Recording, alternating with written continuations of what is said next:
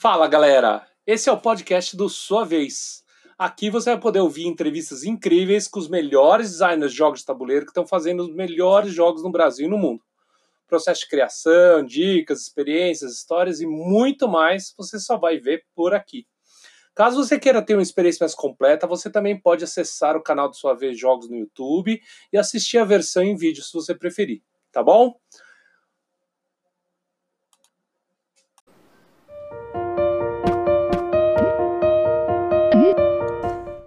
Fala galera, meu nome é Fernando Sucumo e este é o Sua Vez. Eu estou aqui com o Jordi Adam, esse é o segundo bloco da nossa conversa, nosso papo. Se você não ouviu a primeira parte, aconselho que você vá lá. Ele está dando dica de vários pontos de como ele faz para criar seus jogos, para buscar inspiração, de várias ferramentas interessantes, e eu acho que você tem que ir lá conferir para não perder essa parte. É, Jordi, qual que é o teu jogo imperdível que todo mundo tem que jogar? Agrícola.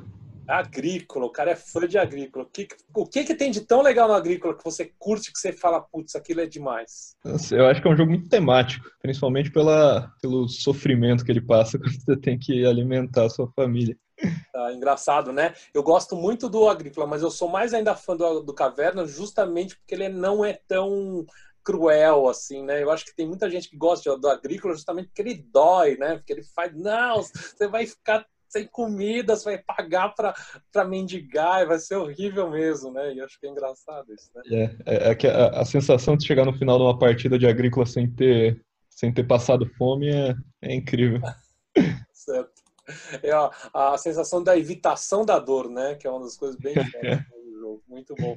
Muito bom. E eu acho legal que você nem, você nem titubeou. Assim, qual que é o jogo? Agrícola, acabou, né? Então isso é top, top mesmo, né? Sim. Tá bom. Para designer, qual é o jogo que você falaria? Putz, esse aqui é um jogo completo, é fantástico. Se quiser, pode falar mais, mas qual é o jogo incrível que você fala que todo designer tem que jogar? O Race for the Galaxy é um jogo que encaixa muito nisso. Eu, como eu tinha falado no bloco anterior lá sobre componentes e tal, ele é, ele é, um jogo que é bem bastante enxuto em componentes, mas não é por isso que ele peca em, em complexidade, em estratégias diferentes que você pode pode estar tá fazendo é louco, né? Se eu não me engano, o surgimento do Race for the Galaxy ele é a partir do Porto Rico, né? Quando foram, foram desafiados a fazer um jogo de cartas do Porto Rico, né?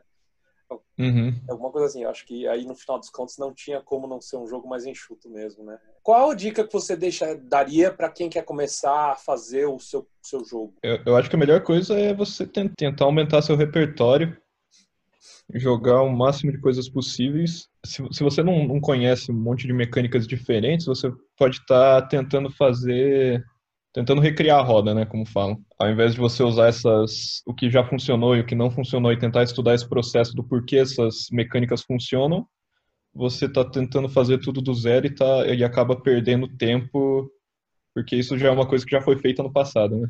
Tá, muito bom, né? Então, não ficar é, trabalhando em coisas em cima de coisas que já existem, né? Essa é a dica que você daria para você há, uns 7, 8 anos atrás ou não? Se você tivesse uma máquina é. do tempo e pudesse viajar lá e falar, olha, cara, presta atenção nisso. Tipo, de volta para o futuro, tá? O que, que você daria de dica para você mesmo? Eu, eu, eu, sinto que eu comecei a jogar tabuleiro um pouco, um pouco tarde. Então. Que idade? Eu acho que, olha, fazem, eu acho que uns. Uns 5, 6 anos que eu tô, que eu, que eu tô no hobby. Nossa, bem recente. É. Eu, eu, eu voltaria atrás para me, me apresentar esse mundo de, Leve jogos um pouco... para ele e fala, joga isso, moleque, não é isso? Exatamente. Qual que é o feedback que você adora ouvir? Ah, eu, eu gosto do, dos feedbacks cruéis, assim, que, que no, momento do playtest, assim, você, você, tem que esquecer toda, tem que esquecer sua amizade, tem que esquecer qual é a sua relação com outra pessoa e eu acho que isso é importante para dar o melhor feedback possível. É tipo um bate que eu gosto, é isso? por aí, por aí. É. E, e, assim, e do outro lado, qual é o feedback que você detesta? Ah, aquele que é que, a pessoa só tá falando para te agradar, né? Tipo, ah, termina a partida assim, ah, tá, tá, tá legal esse jogo aí, maneiro. Ah, quando eu falei com o Fel, né? o Fel foi até mais enfático. Ele falou assim: qual é o feedback que você detesta? Ah, o jogo tá legal. Assim, ah, é, assim, é, cara, esse jogo tá muito bom, parabéns. Ele, assim, até o mais enfático que o cara gosta, ele não gosta de ouvir, né? Porque, na verdade, o foco é tão grande em, em desenvolver o jogo, né? Que talvez aquele lá que não, não, dá, não dá dados para você é, desenvolver é, te ferra muito, né?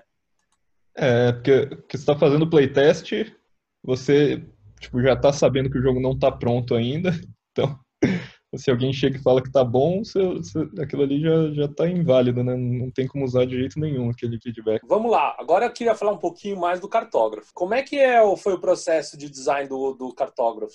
Como, me explica desde lá do começo, como é que foi você começar a fazer o cartógrafo? Então, antes de falar do cartógrafo, acho que é importante voltar um pouco. Eu já estava jogando board game há um tempo, já estava também tentando desenvolver meus, meus próprios jogos ali, até que, que um amigo meu me chamou e falou, tipo, ah, vamos jogar esse jogo aqui que você tem que escrever numa folhinha. Ele me mostrou o, o Dino World lá. Eu, eu achei sensacional aquela a sensação assim de um é um jogo que você terminou a partida ali, você pode descartar aquilo, aquela folhinha é, é um negócio só seu assim. E aí eu comecei a tentar desenvolver coisas em cima disso, né? O tesão seu de, de Run Write é você poder pegar a folha e falar, putz, esse foi o meu jogo e ter um registro do jogo e você pode levar para casa? Você acha que é isso? É, isso, isso é muito legal. Dá, dá uma sensação de, não sei, de posse, assim, do que... Por exemplo, eu joguei um Roll and Write na... Tipo, a cópia do jogo não era minha, mas se eu quiser eu posso pegar a folhinha, levar embora e, e lembrar daquele momento. Quer dizer, então se tiver um, um roll and que eu faça com caneta de, de quadro branco e eu possa apagar, acabou com o teu tesão, é isso? Não, não, não é, não é o único fator que eu levo em, que eu levo em conta. Tá, mas enfim, não é tão legal quanto, né? É, mas beleza, então eu joguei esse jogo, comecei a tentar fazer alguns roll and writes ali também. No começo, assim, tudo, tudo que eu tentava fazer era, parecia mais como uma, uma prova matemática, assim, de que era, era um negócio de ficar fazendo conta e, e aos poucos eu fui percebendo que, que, que eu tinha que tentar simplificar um pouco isso. E, eventualmente, numa dessas ideias aí surgiu o Rolling Range, foi, foi o primeiro jogo que eu consegui, que eu consegui assinar com a, com a Grok. E, e uma coisa que eu gostei muito do Rolling Range, que, que também existia no, no Dino World, e que em alguns outros Rolling não, não tinha, que era esse de você ficar desenhando o bichinho assim e poder expressar esse lado mais artístico. Por mais que ficasse feio, como aquela. Ninguém ia estar tá muito que olhando para sua folha e você podia tentar fazer bonitinho. E aí eu comecei a tentar, depois do Ranch, eu comecei a tentar fazer mais jogos que reforçassem a tentar desenhar bonitinho, né? O, o cartógrafo, na, na, primeira, nas primeiras versões dele, na verdade, ele era um jogo de manutenção de inventário. Você era tipo o escudeiro de um herói o herói estava matando uns bichos lá e ele ia derrubando itens para trás e você tinha que ir coletando o que você achava mais importante e colocando no seu no inventário dele. Na, na bolsa dele, né? E, e aí também, todo, todos os itens eram desenho. Então você desenhava a espadinha lá, desenhava o escudinho. Mas algumas dessas formas, assim, era muito difícil de encaixar algum item naquela, naquele negócio. E, e, quando eu consegui encaixar, por exemplo, naquela na forma do, do S do, do, Tetris, assim, era, era meio difícil encaixar tipo, uma espada ali, uma. Aí o que eu pensei é que talvez eu conseguisse simplificar um pouco esses desenhos que fossem aparecendo dentro desses negócios. E aí foi aí que eu, eu peguei um papel assim e comecei a desenhar um monte de coisa para ver o que, que, que, que seria fácil. Aí eu fui percebendo, tipo, ah, desenhar uma casinha é fácil, desenhar uma árvorezinha também pode ser bem fácil. Quando, quando eu consegui juntar um número de formas que, que desse para substituir por aqueles itens do, do jogo, que, que o jogo começou a ir, tipo, mutando um pouco assim, e mais coisas foram aparecendo, né? Por exemplo, o jogo no começo ele chamava Doodle Squire, que é Squire de escudeiro. Escudeiro. Né, é, no Doodle Squire já tinha um, um negocinho de, de, pontuação diferente também, que, que, variava conforme a partida, mas depois que, que ele se transformou no, no Doodle Realms, eu consegui dar um foco maior para essa mecânica de, de coisas diferentes, de, de que cada partida teria uma pontuação diferente. Ah, então ele mudou mais do Doodle Squire pro Doodle Realms que do Doodle Realms pro Cartógrafos, é isso? Isso, aham. Uhum. Porque mudou mais o tema nessa virada, né? Isso. É. E, e aí outra coisa que surgiu também é o, o desenho que ia dentro da forma, ele não precisava ser exclusivo para aquela forma. No, no Doodle Squire, quando você desenhava um, uma forma ali que é tipo um quadrado, teria que ser um escudo lá dentro. É, porque uma espada não encaixaria lá dentro. E aí também com essa mudança que veio a, a mecânica do cartógrafo de você escolher a forma e você ou você escolhe o terreno. Legal. Então, tipo, cada forma pode adotar qualquer terreno. Isso foi, eu acho que foi essencial para o jogo também. Mas beleza, isso o, o jogo continuou assim por um tempo. A, a, última coisa que eu, que eu coloquei no Cartógrafos foi a, foi a mecânica do monstro. Que eu que... acho a melhor parte do jogo. É, eu, eu não sei se você ouve isso muito, mas para mim a parte mais genial do jogo tá nessa, nessa mecânica do monstro, porque é onde tem a maior parte de interação entre os jogadores, né? Sim. Foi a última coisa que eu mudei no jogo antes dele ser assinado também. Que incrível. Que, que eu tava indo pro, pro Mansão Convida no, num final de semana lá, um, é um evento de playtest do, da galera do Mansão das Peças lá no Rio de Janeiro. Aí eu, eu tava um pouco inseguro ainda com o jogo, na verdade, com cartógrafos. E, e, eu tava tentando fazer alguma coisa de diferente ali no, dentro do jogo. O monstro, assim, também não, não foi uma ideia totalmente original, já tinha alguns outros roll and writes onde você desenhava na, na folhinha do amigo, mas eu sinto que nenhum era eles eram muito abertos, assim. Não era tão fácil quanto você passar a folhinha pro jogador do lado. Era tipo, ah, você joga todas as folhinhas no meio ali, cada um pega uma folha aleatória, daí depois você devolve para quem era o dono da folha. E aí, e aí justamente no cartógrafo, por ter o, é, é, esse negócio de, de, que cada forma pode. Você pode encaixar qualquer tipo de terreno dentro da forma, ficou, ficou muito legal ter, terem formas também que tinham essa sensação negativa do, do monstro, né? Aí, quando, quando eu levei lá pra Mansão Convida, também foi, foi tipo, o que a galera mais comentou foi esse negócio de você passar a folhinha do lado. É, teve muita gente que não gostou também, e, e, ficou meio que essa dúvida, assim, será que, será que eu deixo essa mecânica? Será que eu faço um modo, tipo, tem dois modos de jogo, tem um modo mais fácil que você joga sem o monstro, tem um modo mais difícil, mas aí acabou que, que só tem um jeito de jogar mesmo, que é com o monstro, e, e eu acho que foi a, foi a decisão certa. Você está sendo indicado para o maior prêmio mundial de jogos de tabuleiro e ainda da versão mais expert, né, de jogadores mais hardcore. Qual é a sensação disso? É, como é que foi você ficou sabendo? Qual é a sensação que você está tendo? Cara, é, é muito inesperado, assim. Era uma... Você não esperava de jeito nenhum que isso fosse acontecer? Não, o, um, um, pouco antes da, da, das indicações acontecerem, já estava tipo... Um eu, eu já andava pesquisando, assim, tentando procurar coisas sobre isso eu tava vendo muita gente falando, tipo, chutando assim que o cartógrafo seria indicado. Então tinha, tinha um pouquinho de esperança ali, mas, mas a gente tenta sempre manter a esperança baixa para acabar não se frustrando, né? Então não foi completamente inesperado, mas, mas até certo ponto assim era, era um negócio que eu nunca esperava que fosse acontecer durante a minha vida inteira, né? E é incrível, porque bem... se for pensar, pô, você tá falando que você tem seis, seis anos de mais ou menos de, de jogo, né? É uma coisa muito nova, assim, você tá, passa atropelando um monte de gente que já está 10, 15, 20, 20 anos no, no coisa, mas acho que justamente porque você, porque você é no, tão novo que acho que você começa a trazer ideias novas também. E me conta mais uma coisa, como é que foi o processo de você ficar sabendo? Com o Fel me ligando seis e meia da manhã. na, na segunda-feira para me dar parabéns. Na noite anterior eu já, já sabia que ia rolar bem de manhãzinha esse, essa nomeação. É, já tá, a ansiedade já estava no, no, máximo, mas quando o Fel me ligou, assim que eu peguei e vi que. Na verdade, eu, eu perdi até umas ligações dele, mas quando, quando eu acabei pegando o celular, assim, vi que tinha duas ligações perdidas de Fel. Tá merda. então é isso.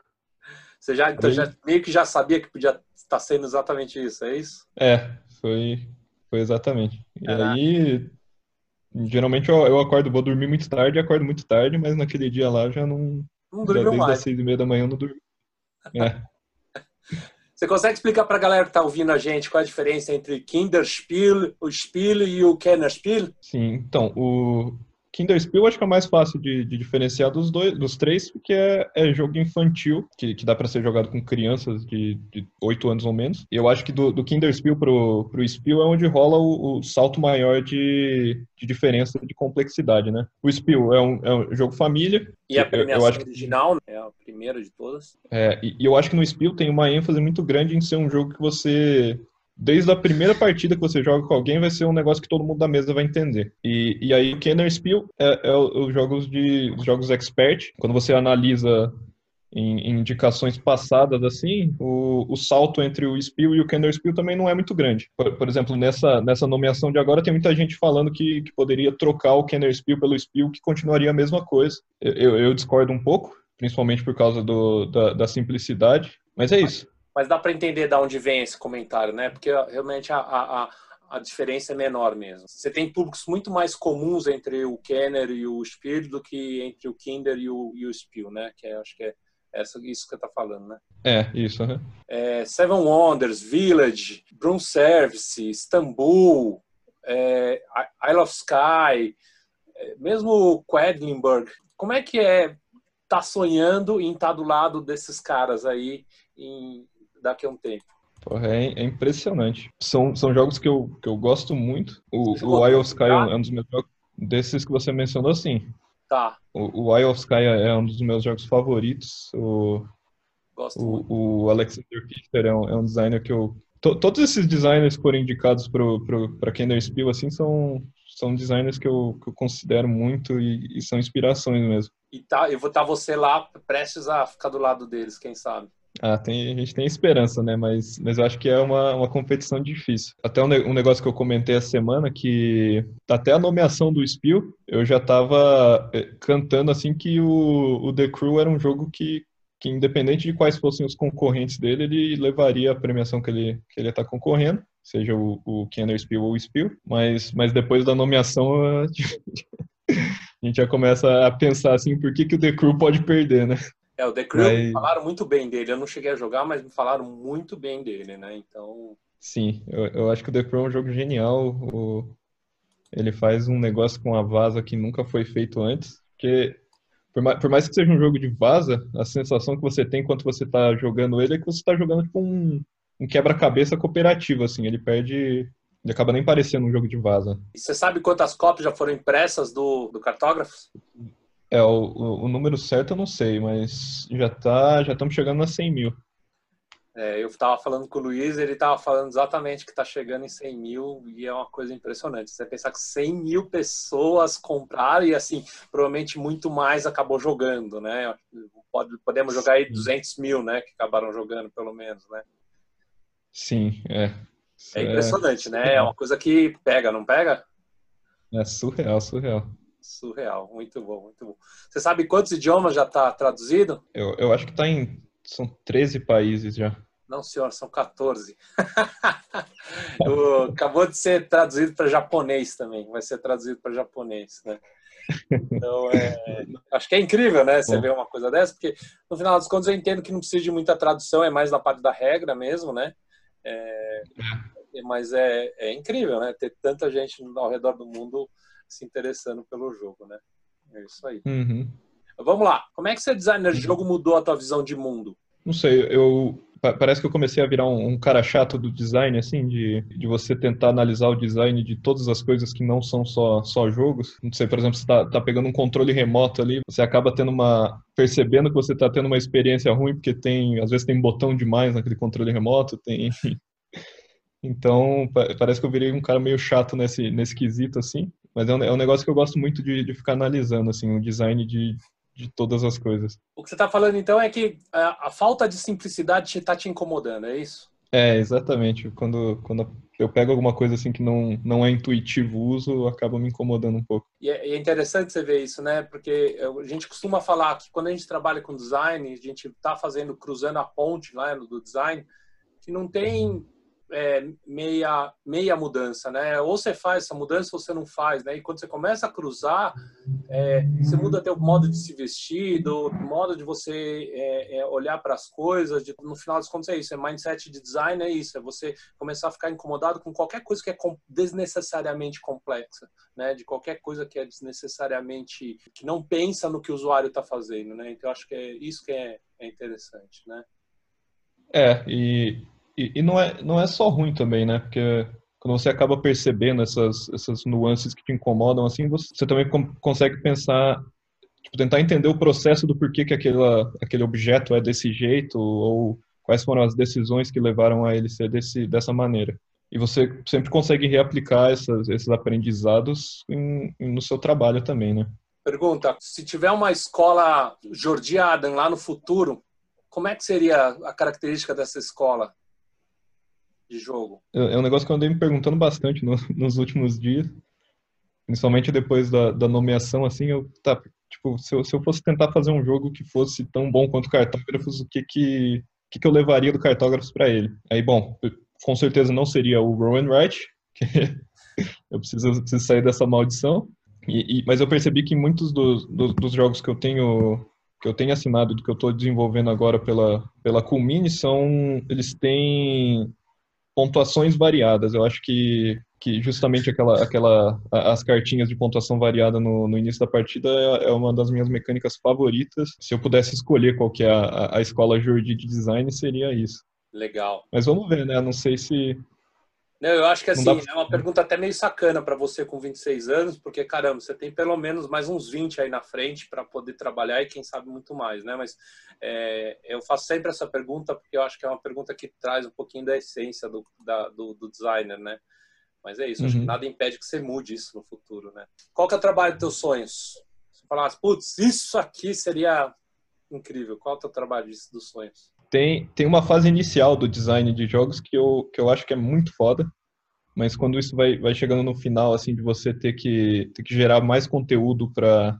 Por exemplo, você já, já definiu qual é a base do jogo, quais são as mecânicas, assim, já tem uma, uma ideia do escopo, assim, de quanto, quanto conteúdo ele vai ter. Então, por exemplo, ah, é, vão ter cinco tipos de, de armas diferentes nesse jogo aqui. É, essa arma aqui tem esse poder especial, essa aqui é esse aqui, esse aqui é, definiu isso aqui, daí você consegue imaginar assim, ah, então cada uma desses cinco tipos vão ter cinco armas diferentes dentro de cada um desses tipos.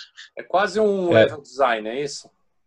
É, não, então, é, essa parte eu já. É, é uma parte que eu já, já começo a, a ficar mais, mais. Assim, não é chato, claro que não, mas, mas eu prefiro esse design inicial muito mais do que esse design final, tipo, um pouco antes do desenvolvimento. Então, então tá. o, o trabalho do sonho seria fazer só esse design inicial de jogos e e é isso. Seria fazer mais autoria e menos desenvolvimento. É, eu, eu, eu acho que para um pouco até antes do, do desenvolvimento. Tá. É... Tá, então você gosta do criativo mesmo, de ficar fazendo coisas assim malucas e. É, bem isso. Qual que é o teu superpoder? Eu, eu sinto que o meu superpoder é o Illustrator. Desde a época que eu já, que eu já trabalhava com jogos digitais, eu, eu nunca fui um bom ilustrador nem nada, mas eu, eu já, já comecei a mexer no Illustrator muito cedo com, com 20 anos, assim, meio que por, por conta, porque não era, não era nada da, da faculdade nem nada. Eu acho que eu consigo trabalhar muito rápido no Illustrator e, e prototipar talvez até mais rápido do que eu faria se eu estivesse fazendo na mão. E isso ajuda muito rápido, ajuda muito para você fazer uma, uma iteração rápida e testar uma ideia ali sem perder muito tempo. Você tem alguma mensagem que você queira deixar para o pessoal designer que está te ouvindo, para o teu público? É, é, bizarro, porque tem muita gente que eu nem que eu nunca conversei na vida que está torcendo muito para mim, então, tipo, me apoia muito. Até um, um, cara veio, veio falar justamente isso para mim no, no, Instagram, que ele falou, tipo, ah, eu, eu, eu, não faço a menor ideia de quem você é, eu te conheci agora, mas eu já, já te considero muito e sou seu fã. Então, é, eu, sei lá, eu, eu gostaria tipo, de agradecer todo mundo que está torcendo pelo jogo, eu tô felizão de, de poder representar o Brasil como nessa coisa inédita de ter um brasileiro lá na, na Spiel. Eu, eu espero muito que, que isso sirva de, de inspiração e, incentivo para para a galera que está começando ou para quem já está desenvolvendo o jogo há um tempo. É isso aí, é, é feelings de micro, mini, pseudo celebridade, né? Exatamente. isso aí. É, gente, esse foi o Sua Vez. Com hoje a gente entrevistou o Jordi Adam, ele falou sobre o grande jogo dele, o Cartógrafos, que foi o primeiro brasileiro a ser indicado ao Kennerspiel de Jahr, que é o grande Oscar dos tabuleiros, né? É, foi um prazer conversar, Jordi. Queria agradecer demais você poder estar é, tá saindo correndo da sua reunião, vindo para cá, conversando com a gente. E eu queria te desejar, cara, todo o sucesso. Eu vou estar tá realmente um arrepio aqui de pensar de você estar tá realmente trazendo esse título aqui para cá. Eu acho que você já tem uma vitória gigantesca aí de ter sido indicado. Eu acho que fica bem claro isso na sua, na sua fala, né? Mas eu queria desejar todo o sucesso do mundo daqui para frente. Pô, valeu, Buda. Eu que, que agradeço esse convite. Foi, foi muito legal. Eu acho divertido demais falar sobre isso, sobre design. E eu também quero agradecer a todo mundo que, que assistiu. É isso. E para você que está no podcast ouvindo, você pode vir aqui no YouTube e assistir também o, o capítulo todo, é, ver as expressões, ver as nossas interações de uma forma mais é, profunda e aí dá like, assina o canal, que aí você consegue ver melhor todos os outros designs que a gente vai ter por aqui, tá bom? Até mais, pessoal. Até semana que vem. Tchau.